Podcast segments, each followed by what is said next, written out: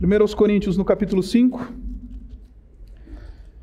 Eu vou ler do, do versículo 1 até o versículo 5.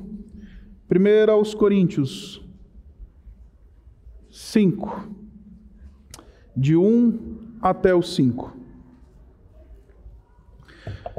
Assim diz a palavra de Deus: Por toda parte se ouve que há imoralidade entre vocês imoralidade que não ocorre nem entre os pagãos, a ponto de um de vocês possuir a mulher de seu pai. E vocês estão orgulhosos. Não deviam, porém, estar cheios de tristeza e expulsar da comunhão aquele que fez isso? Apesar de eu não estar presente fisicamente, estou com vocês em espírito. E já condenei aquele que fez isso, como se estivesse presente. Quando vocês estiverem reunidos em nome do nosso Senhor Jesus, estando eu com vocês em espírito, estando também presente o poder de nosso Senhor Jesus Cristo, entreguem este homem a Satanás, para que o seu corpo seja destruído e seu espírito seja salvo no dia do Senhor. Esta é a palavra de Deus. Vamos orar? Te louvamos, Pai, porque o Senhor é bom. Te louvamos porque, como Pai que nos ama, o Senhor nos disciplina. Como Pai amoroso, disciplina os filhos, visando o seu bem e a sua salvação. Por isso, Pai, ainda que seja duro ouvir o que vamos ouvir hoje, quebra os nossos corações, tira qualquer coceira dos ouvidos, rompe a nossa surdez espiritual, para que tenhamos condições de ouvir claramente o que o teu Espírito tem a dizer para a nossa igreja hoje. Nós oramos assim no nome do Senhor Jesus. Amém. Eu sou um filho de pastor. E a fama de filho de pastor, especialmente no meio batista, não sei como é que é nas outras tradições, mas no meio do batista se diz que filhos de pastores são tranqueiras. Depois que me tornei pai, eu tenho orado incessantemente pela minha filha. É verdade, alguns filhos de pastores fazem jus a essa fama. E durante algum tempo da minha adolescência eu fiz jus a essa fama. Eu era o adolescente tranqueira da igreja, embora filho do pastor. Isso não, um filho de pastor, ele não é diferente de qualquer outro jovem, criança, adolescente que há na igreja. Nós não temos que colocar os filhos dos líderes da comunidade numa vitrine especial, sendo que o meu filho é um desobediente, mas o filho do pastor não pode ser desobediente. Não é isso que eu estou propondo para você e nem estou dizendo para você que a gente tem que tratar filhos de pastores de uma maneira diferente e colocar sobre eles um peso que, que, que a palavra de Deus não coloca. Mas de fato, eu era um adolescente bastante danado, bastante, enfim, a tranqueira. E num determinado momento eu precisei ser disciplinado pelo meu pai. E eu lembro que eu aprontei bastante. Como eu morava no interior, na verdade não era interior, era uma capital, mas a cidade era Boa Vista, o estado era Roraima, era uma cidade pequena, ainda que uma capital, a cultura era uma cultura como a gente conhece, cultura de cidade de interior, todo mundo se conhece, cidade pequena, etc e tal. Eu devia ter mais ou menos uns 15 anos de idade, talvez até menos. E para minha vergonha, eu estava empolgado com aquela coisa do jovenzinho que quer dirigir. E eu tinha um, um amigo que me ensinou a dirigir antes da hora. E acredite, eu aprendi a dirigir com 13 anos de idade. Você deve estar pensando, puxa, mas isso é um absurdo. Acredite, no, nos ambientes e nos rincões tipo país, esse tipo de coisa é bastante comum. Com 13 anos de idade eu já sabia dirigir. Com 15 anos eu roubei o carro do meu pai para passear. E aí, então, obrigado, homem santo. E aí, meu pai descobriu que eu tinha roubado o carro para ir passear. Peguei o carro dele, peguei a chave do carro e fui dar uma volta com os amigos de carro pela cidade de Boa Vista, bancando. Resultado: precisei ser disciplinado. Coloquei vida de pessoas em risco. Fiz algo que era absolutamente ilegítimo em todos os termos. E lembro que tentei barganhar com meu pai a disciplina. Eu falei, pai, não me disciplina não. A resposta do meu pai ela foi cabal e ela ecoa no meu coração até hoje, especialmente agora que sou pai. Quando ele disse para mim: Se não disciplinar você, eu não estarei amando você, e se não disciplinar você, serei desobediente como você. Desde que ouvi essa frase da boca do meu pai, no momento que estava sendo disciplinado, eu comecei a aprofundar o meu conhecimento ou o meu entendimento sobre o que, que é a disciplina bíblica. O que, que é, o que, que a palavra de Deus fala sobre disciplina. E hoje, meus irmãos, nós temos um desafio bastante importante diante de nós, que é justamente falar do tema da disciplina, que por causa desse movimento do politicamente incorreto ou correto, ou por causa das sensibilidades infantis que nós temos na igreja evangélica hoje, não falamos mais sobre disciplina. Aí você deve estar pensando: peraí, pastor, nós estamos numa série pelo que eu entendi, em cada domingo desse mês a gente ia falar sobre uma das marcas da igreja cristã, e hoje nos compete falar sobre a igreja que é santa. É verdade. Só que não dá para falar de santidade no meio do povo de Deus sem falar do meio através do qual Deus promove santidade a disciplina espiritual.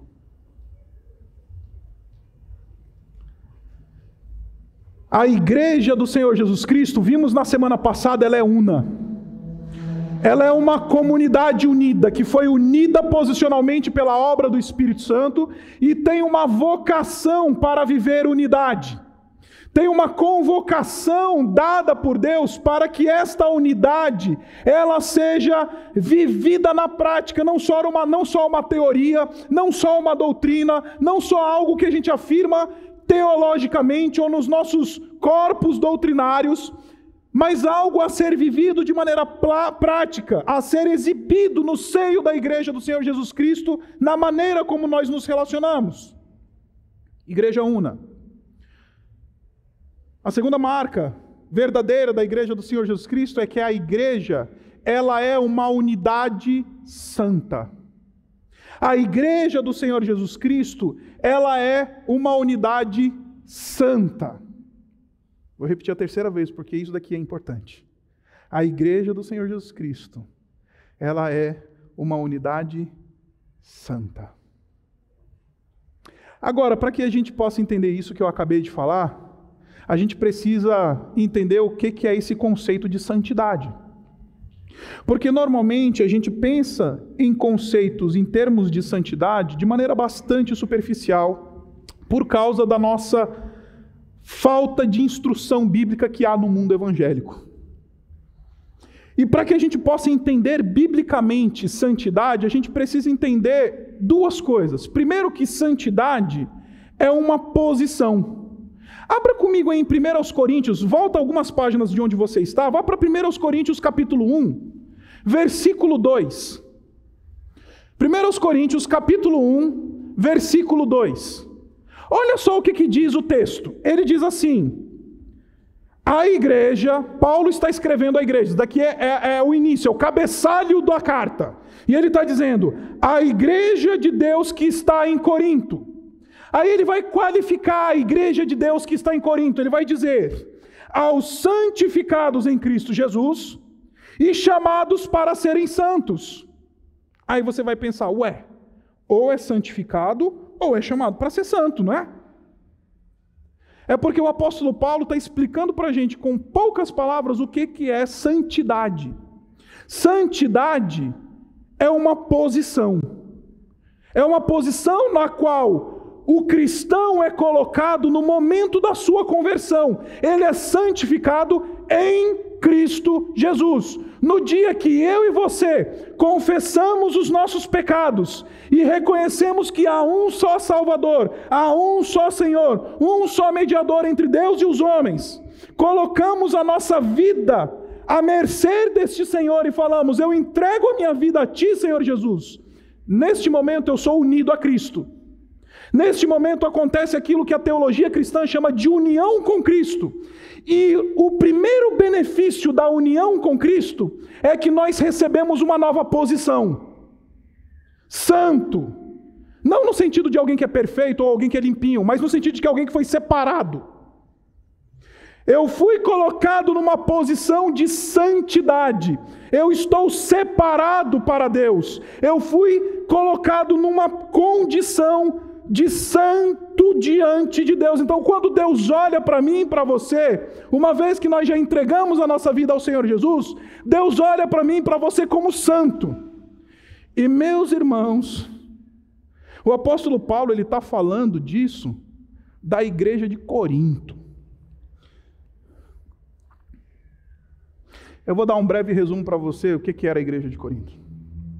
Tinha crente lá como a gente acabou de ver no texto que acabamos de ler, pegando a mulher do pai. Tinha crente se embebedando no momento da ceia. Tinha crente processando crente. Tinha maledicência dentro da igreja. A igreja de Corinto era uma bagunça. A igreja de Corinto era uma verdadeira bagunça. Para você ter uma ideia, a fama dos coríntios, ela era a pior ali naquele mundo grego os filósofos, os, os poetas da antiguidade, eles cunharam um verbinho que, se a gente fosse traduzir literalmente, é um, traduz... é um verbinho que diz assim: fazer-se como um coríntio. E fazer-se como um coríntio no mundo grego significava fornicação, adultério. Fazer-se como um coríntio significava roubar, Fazer-se como um coríntio significava cometer crimes. Fazer-se como um coríntio significava enganar as pessoas. Fazer-se como um coríntio, essa era a fama da cidade de Corinto.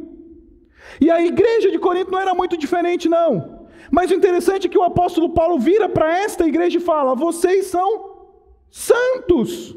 Aí a gente pensa, mas como, Paulo? Você pode falar do cara que está pegando a mulher do pai, ou do indivíduo que não consegue ter comunhão com seu irmão e está processando ele, e, e você está me dizendo que esse cara é santo? Sim, ele é santo. Porque santidade não é só um movimento, como a gente vai ver daqui a pouco, de vocação, em que nós nos dedicamos a deixar o pecado e nos conduzir à imagem e semelhança do Senhor Jesus Cristo. Antes de qualquer coisa, uma posição na qual fomos colocados diante de Deus por causa da nossa fé. Se eu já confessei o Senhor Jesus Cristo como meu único e suficiente Salvador, Deus olha para mim pela lente de Cristo, e a santidade de Cristo é atribuída a mim. E aí o apóstolo Paulo pode chamar o crente carnal de santo, o crente meia-boca de santo, vocês são aqueles que foram santificados em Cristo Jesus. Esse é o primeiro aspecto da vida de santidade. É uma posição. Mas não é só uma posição, é também uma vocação, porque o texto continua dizendo: chamados para serem santos. Então a ideia é muito simples.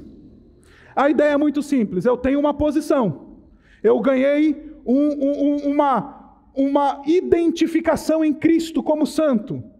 Já que ganhei essa posição e esta identificação, essa nova identidade em Cristo Jesus, o que me compete então agora é buscar viver de acordo com esta identificação que recebi.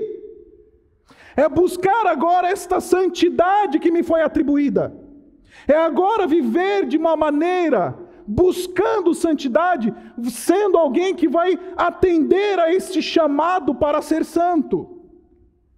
Aí implica a questão da pureza moral, implica a questão de vida, vida devocional levada a sério, implica a questão de integridade, implica essa questão toda que a gente está muito acostumado a ouvir na igreja evangélica brasileira hoje.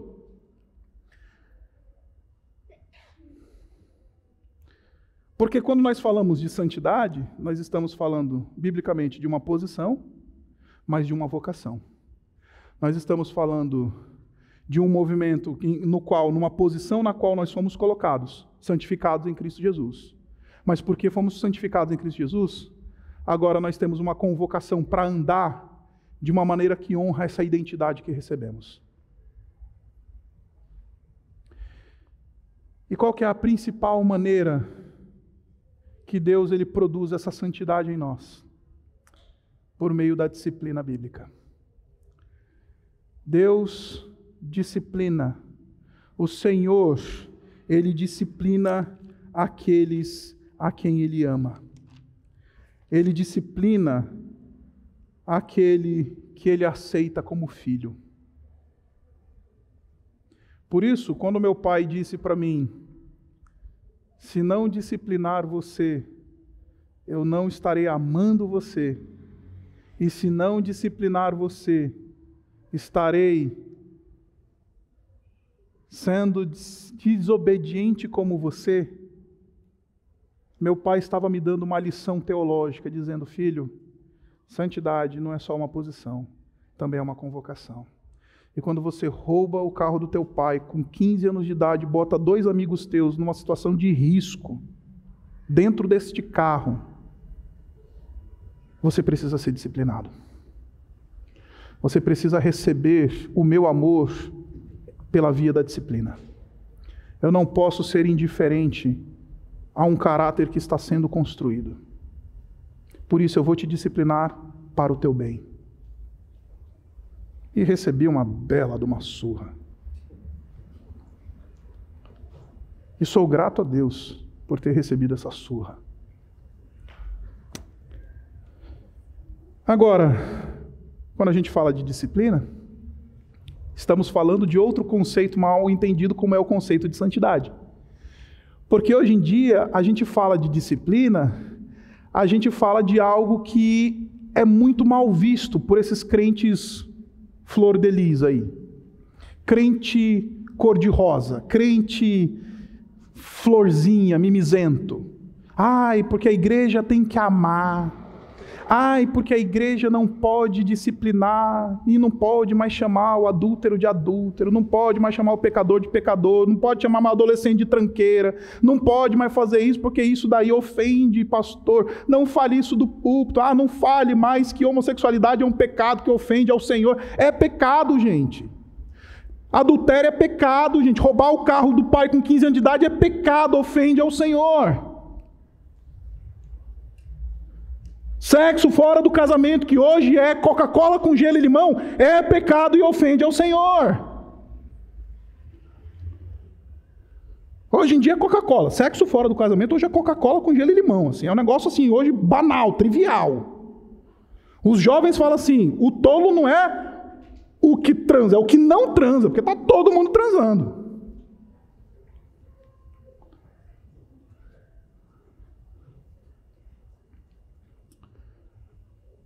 Aí nesses momentos Deus precisa intervir. Deus precisa chamar o filho e falar: porque eu te amo, eu vou te disciplinar. E existem dois textos bíblicos que falam sobre a disciplina dentro da igreja, para aqueles que se dizem cristãos. Então, tudo que eu vou pregar aqui agora, a partir de agora, você que nunca teve um encontro com o Senhor Jesus Cristo, você pode simplesmente deletar. Hoje o sermão é para crente. O sermão é para crente é para você que se diz alguém que já confessou o Senhor Jesus Cristo como teu único e suficiente Salvador. Aí, a partir de agora, tudo que eu estou falando é para aqueles que se dizem cristãos e que se dizem professar a fé cristã. Primeiro texto que fala sobre a disciplina bíblica, abra em Mateus capítulo 18. Nós temos o chamado processo disciplinar eclesiástico nesse texto. Mateus capítulo 18, a partir do versículo 15. Mateus capítulo 18, a partir do versículo 15. Olha só que interessante o texto. O próprio Senhor Jesus Cristo está dizendo como é que a gente deve lidar com a disciplina. A disciplina é a seguinte: se o teu irmão, estou lendo o versículo 15, se o teu irmão pecar contra você, está vendo? É algo entre irmãos, de entre crentes. Se o teu irmão, o, Senhor Jesus Cristo não está falando do pagão vizinho, não está falando do cara que bateu no teu retrovisor no trânsito, ele não está falando do, do Zé lá do não sei da onde do teu trabalho, ele está falando de um litígio entre irmãos. Se o teu irmão pecar contra você, vá e a sós com ele, mostre-lhe o erro. Esse é o primeiro passo disciplinar. E ele acontece, ou pelo menos deveria acontecer, a todo momento. Disciplina dentro da igreja tem que estar acontecendo 24 horas por dia. Esse primeiro passo. Porque se o teu irmão pecou contra você, vai lá e confronta ele, camarada. Chama na sala fechada e fala: irmão, deixa eu te falar. Você fez isso. E até onde nós entendemos a fé que ambos professamos, ela diz que o que você fez, ela é pecado. Eu vim aqui te confrontar, irmão. Você está errado. Eu vim aqui te chamar ao arrependimento, porque você é meu irmão. Eu quero andar em comunhão contigo. Nós não temos essa vocação para ser uma igreja unida. Então eu quero, para a gente poder andar unido um com o outro, eu preciso te confrontar nessa, nesse teu pecado.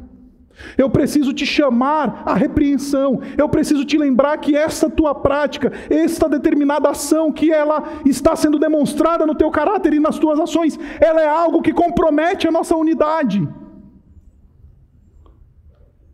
Você não precisa pedir licença do pastor para fazer isso. Você não precisa pedir licença do líder da célula para fazer isso, do líder do pequeno grupo. Você não precisa pedir licença para ninguém. Se você é crente, o outro é crente, vai lá, tu e ele só. E isso devia estar tá acontecendo na igreja toda hora, mas não sei se você já percebeu. O pessoal gosta de terceirizar isso daqui porque tem medinho. Porque esse tipo de confrontação só acontece entre gente muito madura. Pela via de quem faz e pela via de quem recebe a confrontação.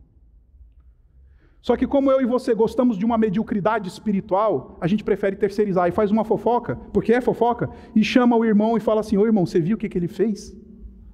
Começamos um processo destrutivo, demoníaco dentro da igreja. A partir do momento que a gente vira para o outro e fala: Você viu? Não, se você viu, vai lá e confronta.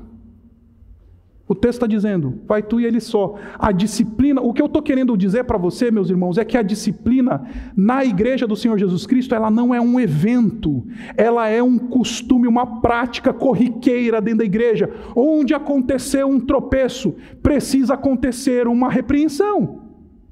Só que lembre-se, o texto diz, em contexto privado, vai tu e ele a sós. Chama o teu irmão de maneira privada e repreende ele. E o texto continua e ele diz: se ele o ouvir, você ganhou o seu irmão. Essa é a expressão comum do primeiro século, que é a ideia de que houve reconciliação, houve unidade, você ganhou o teu irmão, a, a, os irmãos voltaram a ter paz. Você que é pai sabe do que eu estou falando, sabe quando os teus filhos estão se pegando dentro de casa? Aí você fala, puxa vida, precisa acontecer um processo aí para eles voltarem a se amar. O que, que precisa acontecer? Uma confissão e um pedido de perdão e uma liberação de perdão. Pronto, acabou. Apaziguou. Não precisa chamar o pastor, não precisa chamar o líder do pequeno grupo, não precisa chamar o líder do ministério, não precisa chamar o pai e a mãe. Irmão, eu recebi a sua confrontação, reconheço que o que eu fiz é pecado, me perdoe em nome do Senhor Jesus. Morreu ali. Acabou. Houve uma disciplina, e acabou ali. Aí a pergunta que se levanta é: então, pastor, mas se o cara não me ouvir? Aí o versículo 16 diz assim para a gente: Mas se ele não ouvir, leve consigo mais um ou dois outros. Honestamente falando com você, o texto diz que não precisa ser líder. Não, não, ele simplesmente diz: leve mais dois ou três outros com você. Irmãos, tá? Aqui na urbana, a gente usa da sabedoria de, neste momento, se houve uma primeira confrontação, e o irmão vira para ele e fala assim: Não estou nem aí porque você está falando, não estou nem aí porque você pensa, Nesta hora, aqui dentro da Igreja Batista Urbana, você tem liberdade de chamar um líder para conversar e levar num segundo movimento. E por que, que tem que ter duas ou três testemunhas? Olha só o que o texto diz: ele diz assim: se ele não o ouvir, leve consigo mais um ou dois outros, de modo de que qualquer acusação seja confirmada pelo depoimento de duas ou três testemunhas. Ou seja, se virar um litígio, porque acredite, existe um direito canônico, existe um movimento processual disciplinar dentro da igreja. E se eventualmente o pastor tem que entrar, ou outras pessoas que têm autoridade espiritual para exercer disciplina grave, como eu vou mostrar para você daqui a pouco, a gente tem as testemunhas do caso. A gente, peraí, tem testemunha? Tem. Houve uma confrontação? Houve. Como é que ele reagiu? Não reagiu bem, pastor. Se precisa haver algum tipo de cariação, confrontação, testificação da verdade no, no, no, na coisa, é necessário que haja duas ou três testemunhas. Por isso que aqui na Igreja Batista Urbana, quando a gente precisa fazer o segundo movimento de confrontação, os pastores todos recomendam: leva o teu líder de pequeno grupo, leva o teu líder de ministério, chama um dos pastores, chama alguém que goza de alguma posição de liderança dentro da igreja, porque não somente é o discurso daquele que viu ou foi a parte ofendida, mas também agora o discurso de duas ou três testemunhas.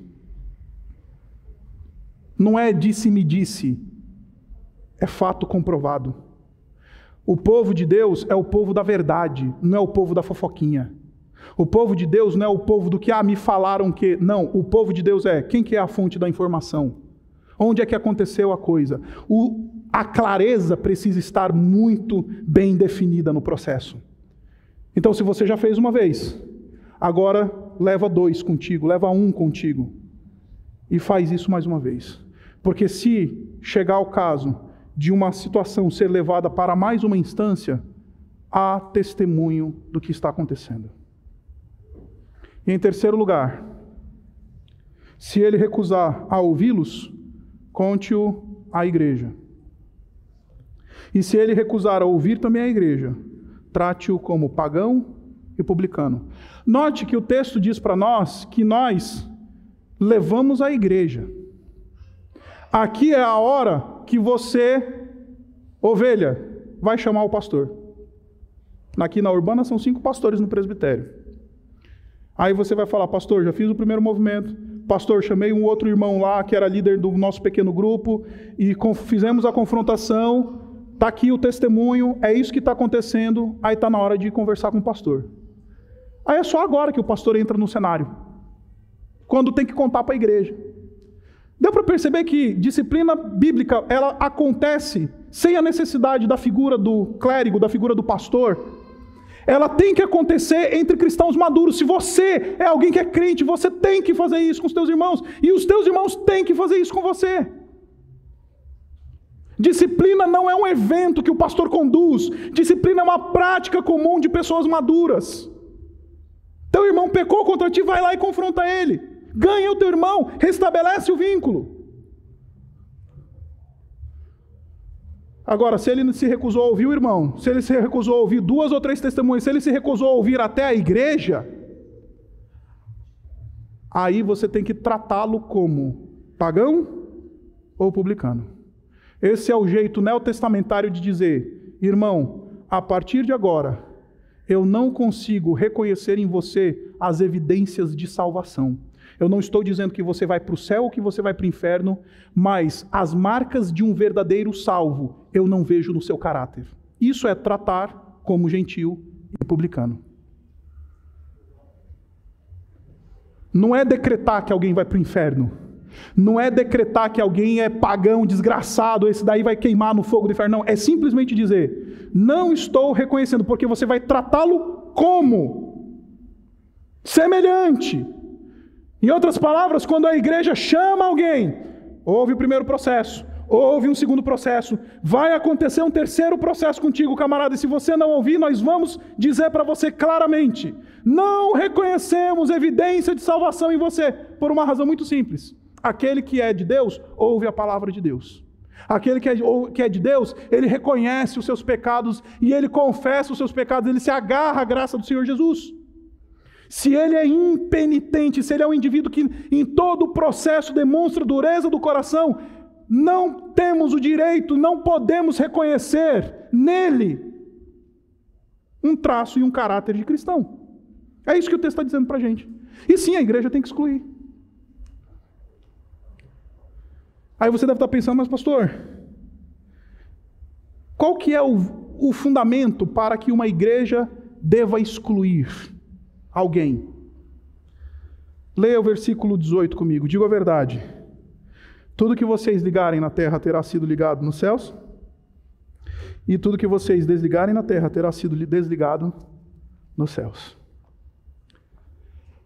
Essa expressão, ela só aparece se você quiser fazer uma pesquisa bíblica depois, ela só aparece novamente no texto de Mateus, em Mateus no capítulo 16, quando o apóstolo Pedro, ele confessa o Senhor Jesus Cristo. E ele diz assim: o Senhor Jesus Cristo chega lá na Cesareia de Filipe e pergunta para os discípulos: Ô discípulos, quem é que vocês. O que, que o pessoal está falando por aí que eu sou? Aí os, os discípulos chegam para Jesus e falam: ah, estão falando por aí, Jesus, que tu és um profeta que, que ressuscitou, tu és um, um cara legal, tu és um mestre, tu és alguém que faz isso ou aquilo. Ah, beleza. Então é isso que o pessoal está dizendo. E vocês? Quem vocês acham que eu sou?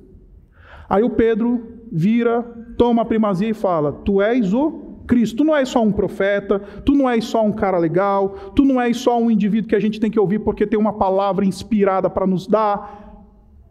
Tu és o Cristo, tu és Deus, tu és o Filho de Deus, tu és o Filho do Deus vivo. Nós reconhecemos que tu és aquele que haveria de vir como Messias, e nós reconhecemos que tu és divino. Aí o Senhor Jesus Cristo responde para o Pedro e fala assim: Bem-aventurado és tu, Simão, filho de Jonas, porque isso que você acabou de falar não te foi dado e revelado por carne ou sangue, não foi te dado por homem, mas o meu Pai que está no céu revelou isso para você. E te digo mais, que tu és Pedro. E sobre esta pedra, e tem a discussão louca lá sobre quem que é a pedra, a gente vai falar um pouquinho sobre isso mais para frente, especialmente no sermão sobre apostolicidade. E tu és pedra, e sobre esta pedra edificarei a minha igreja, e as portas do inferno não prevalecerão contra ela. E digo mais, Pedrão, tudo aquilo que você ligar no céu, ligar na terra, terá sido ligado no céu, e tudo que você desligar na terra terá sido desligado no céu. Aí, quando a gente junta esses dois textos, a gente fala: opa, os dois textos estão falando de uma autoridade concedida pelo Senhor Jesus Cristo, à liderança da igreja, que na, naquele momento eram os apóstolos, de ligar e desligar, ou seja, reconhecer e não reconhecer. Pastor não tem autoridade para decretar o destino eterno de ninguém, mas ele sim tem autoridade para dizer se alguém tem demonstrado o caráter de cristão ou não. Aquilo que você ligar na terra terá sido ligado no céu. Aquilo que você desligar na terra terá sido desligado no céu. Esse é o processo comum da disciplina eclesiástica. Mas existe o caso do que é aquilo que a gente chama do pecado flagrante e impenitente, que é o texto que a gente acabou de ler. O texto de 1 Coríntios, no capítulo 5, volte para lá e a gente vai terminar em 1 Coríntios 5. 1 Coríntios capítulo 5. Aqui é um caso diferente. Aqui não é um, um irmão que pecou contra outro. Aqui não é um movimento de inimizade que aconteceu lá uma resposta atravessada enquanto os irmãos estavam lá, no, no, sei lá, no ministério, não sei, em algum lugar, ou uma briga, ou um, um, um post de Facebook, seja o que for. Agora é uma outra coisa. Agora é um pecado público e mais do que isso, impenitente. Olha só comigo no capítulo 5. Vamos lá de novo. Por toda parte, está vendo? É público. Por toda parte se ouve que há imoralidade entre vocês. Quando o apóstolo Paulo ele está escrevendo para a igreja de Corinto, ele está bem longe de Corinto. E a fama da imoralidade da igreja de Corinto já tinha chegado para ele. Lá na igreja dos Coríntios, tem um cara, um carinha, que está tendo um relacionamento ilícito, que nem os pagãos reconhecem isso como lícito. Este carinha aí, ele está tendo um relacionamento ilícito com a mulher do seu pai. Meus irmãos, vamos fazer uma matemática simples aqui. Se nós estamos falando da mulher, do pai, ou é a mamãe, é um caso de incesto, sendo louvado dentro da igreja, ou se a mulher do pai é a madrasta, é um pai traindo o filho. Desculpa, um filho traindo o pai. Deu para entender o nível da sujeira aqui? Deu para entender o nível da desgraceira que está nesse texto aqui? Deu para ver como é que é sujo? Os pagãos não permitiam isso. A lei de Roma, se você procurar fazer uma pesquisazinha, vai no Google. Você vai descobrir que existia uma lei em Roma proibindo relações deste tipo dentro das famílias pagãs romanas. Aí o apóstolo Paulo está falando: vocês, pior, não somente está acontecendo o fato, mas vocês estão se orgulhando, vocês estão batendo palmas, vocês estão dizendo: ah, que lindo, olha o amor. Toda forma de amor é válida, pastor. Toda forma de amor tem que ser respeitada, pastor. Toda forma de amor tem que ser validada, pastor. Toda forma de amor tem que ser honrada. E daí que ela é a madrasta do, dele ou que ela é eventualmente a mãe dele. Você consegue imaginar uma igreja batendo palma para uma coisa como essa? Você consegue perceber o nível de perversão que está acontecendo dentro dessa igreja? Vocês estão orgulhosos de algo infame, de algo que sequer se nomeia. Vocês estão batendo palma como igreja, como pode o povo de Deus chegar no ponto de bater palma e dizer: "Ah, eu não vou nessa igreja porque lá eles não aceitam o amor homossexual". Não aceitamos mesmo. Ah, eu não vou mais nessa igreja porque o pastor falou que eu não posso ter o poliamor. Não pode ter mesmo. Ou você é de um só, ou de uma só, ou você não é mais de ninguém. Casamento é monogamia, casamento é pacto, casamento é uma relação de homem e mulher, debaixo do Senhor, do temor do Senhor, decidindo viver para sempre. Isso é casamento. Embora a sociedade esteja querendo reconfigurar tudo que é casamento, Deixa eu dizer para você, nós ainda cristãos ficamos com a Escritura.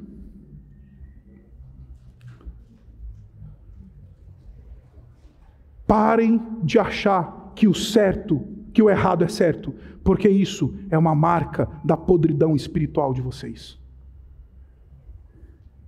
Quando eu começo a chamar o que é errado de certo, quando eu começo a louvar o que é errado, eu estou atestando a minha falência espiritual. Esta é uma igreja que faliu espiritualmente. Por isso que o apóstolo Paulo precisa ser tão rigoroso. Porque não somente tem um caso de incesto ou de adultério em relação de pai para filho, mas pior, é um caso desse que está sendo aplaudido pela igreja. Em vez do povo se entristecer, eles estavam olhando e falando: Olha que alegria. O apóstolo Paulo continua e diz: Não deviam, porém, vocês estar cheios de tristeza? Vocês não deveriam estar cheios de quebrantamento? Isso não deveria cortar o coração de vocês, ver um irmão de vocês vivendo de maneira tão deplorável? Se vocês dizem que vocês são irmãos e membros uns dos outros, como uma condição como essa não corta o coração de vocês, não entristece o coração de vocês, não mexe com o coração de vocês, como isso pode? Que nível de insensibilidade espiritual é essa? Que está acontecendo um pecado tão grave, público, todo mundo sabe, e vocês não conseguem reconhecer que isso é uma coisa triste. Não é assim quando o nosso irmão de sangue ou irmã de sangue, ele se mete numa roubada, a gente não se entristece por ele? É isso que o apóstolo Paulo está dizendo. É o irmão de vocês, que está vivendo dessa maneira, deplorável, e vocês são insensíveis.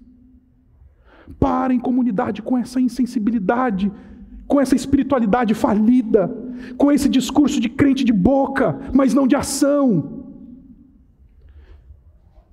E deixe-me dizer uma coisa para vocês, um negócio muito interessante. Hoje em dia, quando a gente vai falar de disciplina bíblica nas igrejas, ou no movimento evangélico em geral, a gente normalmente ouve o seguinte: Ah, pastor, quem sou eu?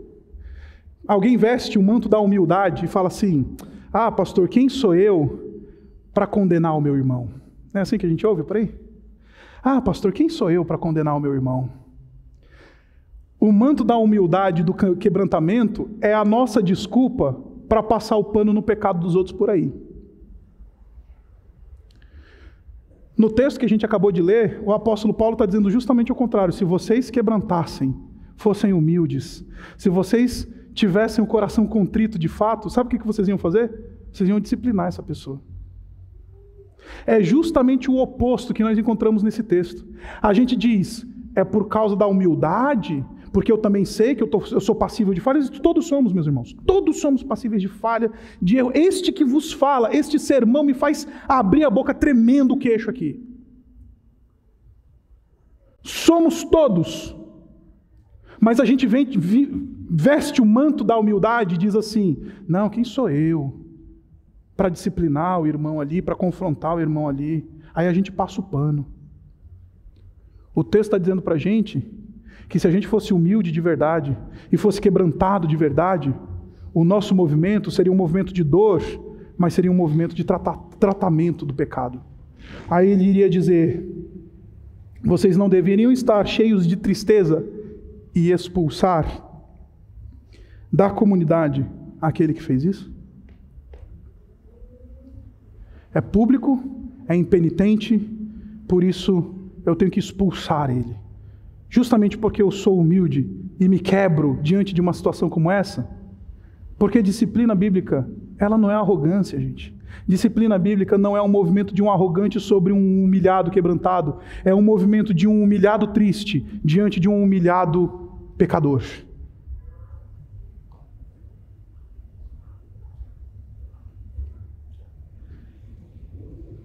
E aí vem o texto difícil, versículos 4 e 5.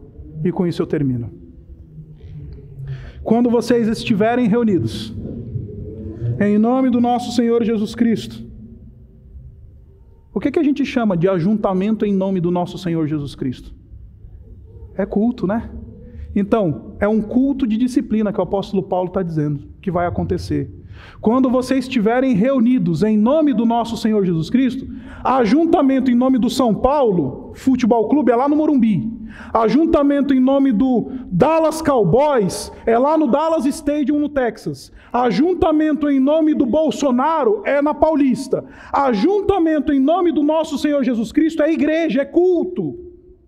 Deu para entender? O apóstolo Paulo está dizendo: precisa acontecer entre vocês um culto. O nome de Deus vai ser honrado quando vocês excluírem esse indivíduo da comunidade. O nome do Senhor está sendo cultuado e adorado quando este impenitente está sendo colocado à margem da comunidade. É um culto que está acontecendo aqui. Quando vocês se reunirem em nome do nosso Senhor Jesus Cristo, quando vocês se reunirem para honrar o nome do Todo-Poderoso, quando vocês se juntarem para louvar o nome do Senhor, vocês façam isso, porque ao fazer isso, vocês estarão honrando o nome do Todo-Poderoso. Disciplinar um irmão impenitente é adorar o Senhor no máximo da nossa santidade, no máximo do que a gente consegue fazer. Eu estando com vocês, e o poder do nosso Senhor Jesus Cristo também com vocês. Aí o versículo 5 encerra: Entreguem esse homem a Satanás, para que o seu corpo seja destruído e o seu espírito seja salvo no dia do Senhor. O que, que significa, pastor, entregar alguém a Satanás para que o seu corpo seja destruído? O apóstolo Paulo está falando de uma verdade muito simples, meus irmãos. O pecado, ele nos consome.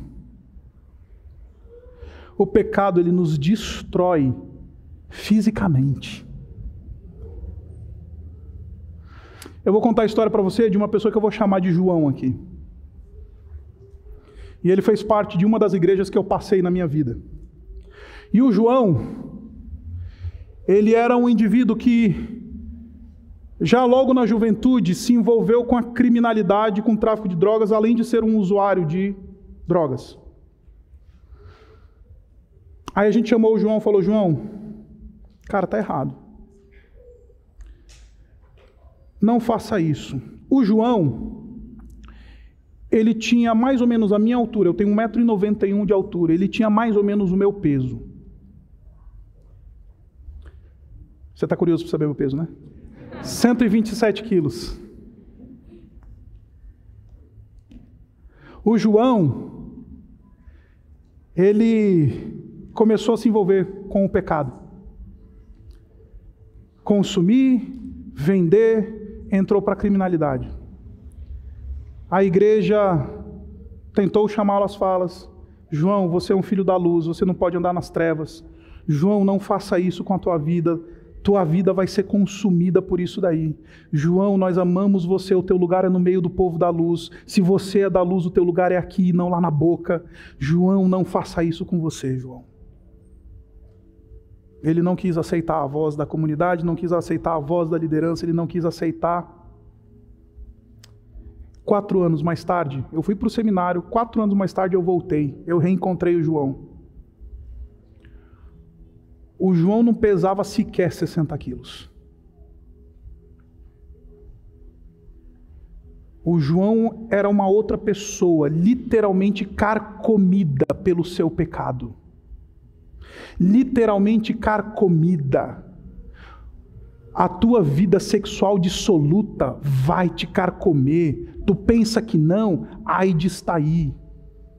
Tu pensa que não, DST está aí. O teu vício em álcool vai consumir o teu fígado.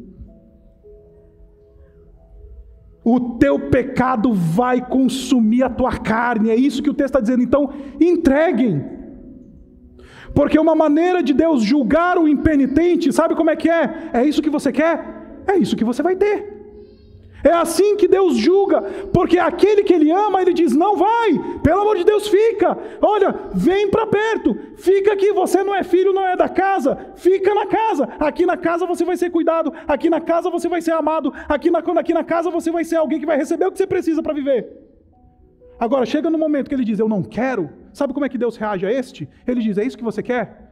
Deus os entregou às suas paixões infames. Romanos no capítulo 1. É isso que você quer? É isso que você vai ter. E o teu pecado vai te consumir. E aí você deve estar pensando, mas como assim? Para que o seu espírito seja salvo no Senhor. Ou seja, o apóstolo Paulo está dizendo então que a gente entrega o cara para um, a vidona dele, ele passa a vida inteira sendo carcomido pelo pecado, desfrutando do pecado, vivendo uma vida dissoluta, ele morre e vai para o céu. Não, não é isso. O texto está dizendo é que a última alternativa é que este indivíduo, uma vez sendo se percebendo como alguém que está sendo comido por Satanás e pelo seu pecado, ele cai em si. Esse é o movimento. Uma vez que ele perceba que ele está sem qualquer proteção da casa, uma vez que ele perceba que ele está sendo consumido pelos seus vícios e pela sua vida dissoluta, aí ele perceba que ele precisa voltar para casa. E é justamente isso que a gente vê na parábola do filho pródigo, né? O filho pródigo foi. É isso que você quer, meu filho? Vai. O pai está disciplinando o filho ali. Toma. Deus os entregou às suas paixões. Vai. Eu não vou te segurar. Vai. Aí ele vai, vai ser carcomido, a ponto de estar tá se alimentando pelas alfaborras dos porcos. Aí é nesse momento em que ele está sendo carcomido pelo seu pecado, esse é o último tiro de misericórdia, meus irmãos. É isso que Deus está dizendo. Que pelo menos ao ser carcomido pelo seu pecado, ele cai em si. Porque caindo em si, ele se arrepende. E aí, ele vai ser salvo no dia do Senhor.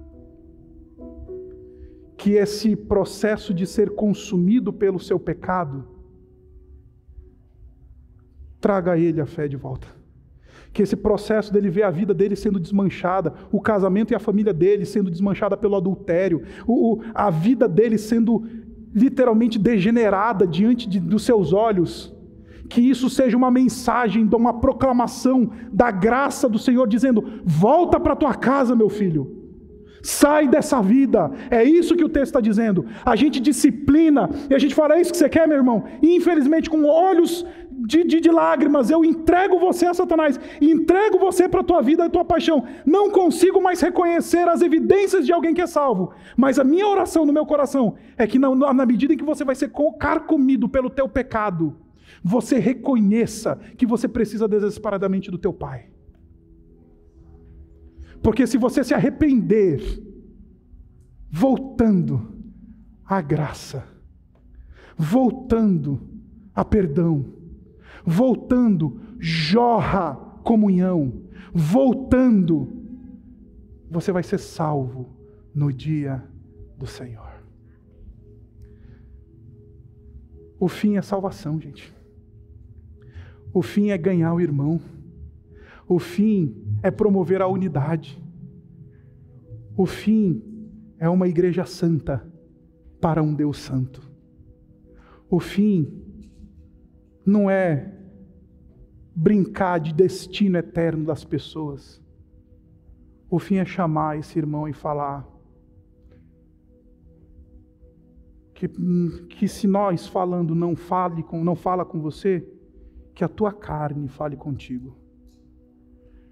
Que o teu casamento destruído pelo teu adultério fale contigo. Que a tua vida consumida pelo teu pecado fale contigo que o teu vício que está levando a tua vida fale contigo, porque se os teus irmãos não ouvem, se você não ouve mais os teus irmãos, que o teu corpo sendo consumido fale com você.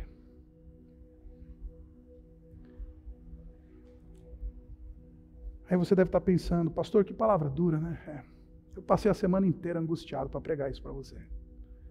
Mas eu não quero terminar esse sermão falando só de juízo. Eu quero terminar esse sermão falando daquele que se permitiu ter o corpo consumido pelo meu e o seu pecado. Tem aquele que é consumido pelo seu próprio pecado. Jesus na cruz, ele se permitiu ser consumido pelo meu pecado, pelo seu pecado, pelo meu vício, pelo seu vício, pela minha maledicência, pela sua maledicência, pelo meu adultério, pelo seu adultério, pelos nossos pecados. Jesus ele falou: "Consome o meu corpo, porque vocês vão encontrar na medida que eu sou consumido no meu corpo pelo pecado deles. Eles não precisam mais disso. Eles não precisam mais ser entregues a Satanás. Eles não precisam mais dessas coisas. Jesus, porque Ele nos ama tanto, Ele falou: Eu não quero que eles sejam consumidos pelos seus pecados, eu não quero que eles sejam afastados da comunidade, eu os amo, então consome o meu corpo, come de mim, consome a minha carne, leva o meu sangue, para que as minhas ovelhas não precisem passar por isso. Meus irmãos, a gente disciplina com lágrimas nos olhos, a gente disciplina não com alegria, mas a gente disciplina porque Deus manda a gente disciplinar. Deus manda a gente falar: se você não me ouve, que tua carne fale contigo. Se você não me ouve, que a destruição das tuas decisões fale contigo. Se você não ouve o Evangelho, que, o consumir da tua vida fale contigo.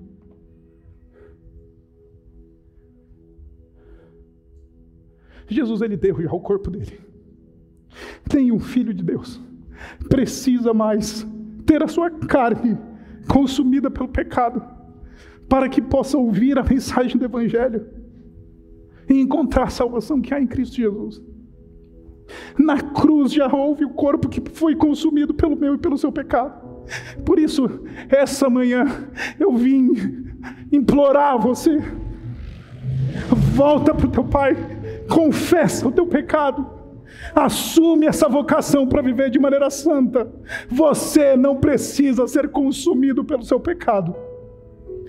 Você não precisa ter a tua família destruída pelo teu pecado. Você não precisa ter a tua vida indo pelo ralo por causa do teu pecado. Porque uma vida já foi dada. Um corpo já foi consumido. Um, um indivíduo já foi entregue a Satanás e aos demônios. Aí agora, a gente é a comunidade que, embora precise tomar decisões difíceis, às vezes diz: Eu lamento. Eu lamento profundamente. Mas não conseguimos reconhecer. Se você não consegue dizer, eu estou errado, me perdoem, o meu pecado, ele ofende o Deus Santo. Já houve um corpo consumido, o seu não precisa ser mais. Abaixe sua cabeça, vamos orar. Obrigado, Pai, pela tua palavra. Obrigado, Pai, pelo teu amor. Obrigado, Pai, porque é tanto amor, é tanta graça, ainda que doa muitas vezes o exercício da disciplina espiritual, ainda que doa o processo de chamar os nossos irmãos às falas, ainda que seja difícil. Ah, Senhor, não permita que nenhum dos teus precise passar por isso. Essa essa manhã nos convence. Traz esse calor desse ambiente para dentro do nosso coração e aquece o nosso coração quebra as nossas entranhas, dobra os nossos joelhos, arrebenta com a nossa dura cerviz. E hoje haja confissão de pecados, que maridos voltem às suas esposas, que esposas voltem aos seus maridos, que filhos voltem aos seus pais e pais voltem aos seus filhos que haja reconstrução da graça que jorra da cruz do Senhor Jesus Cristo, que o corpo do Senhor Jesus Cristo, consumido pelos nossos pecados, nos constrange e nos lembre que nós não precisamos mais de nada, nada disso. E que essa manhã saiamos daqui cheios de Ti, renovados, transformados, agraciados e com um senso muito claro da nossa responsabilidade de viver uma unidade santa uns com os outros, de viver em santidade diante de Ti, de levar a sério, ainda que de maneira imperfeita, ainda que tropeçando aqui e ali, mas confessando os nossos pecados, reconhecendo as nossas falhas, indo à graça e ao trono da graça para perdão cada vez que a gente falha, porque sabemos que lá a gente encontra perdão e reconciliação. Nos abençoa, Pai, essa manhã, com a tua palavra e com o teu espírito. Nós oramos no nome dele. Amém.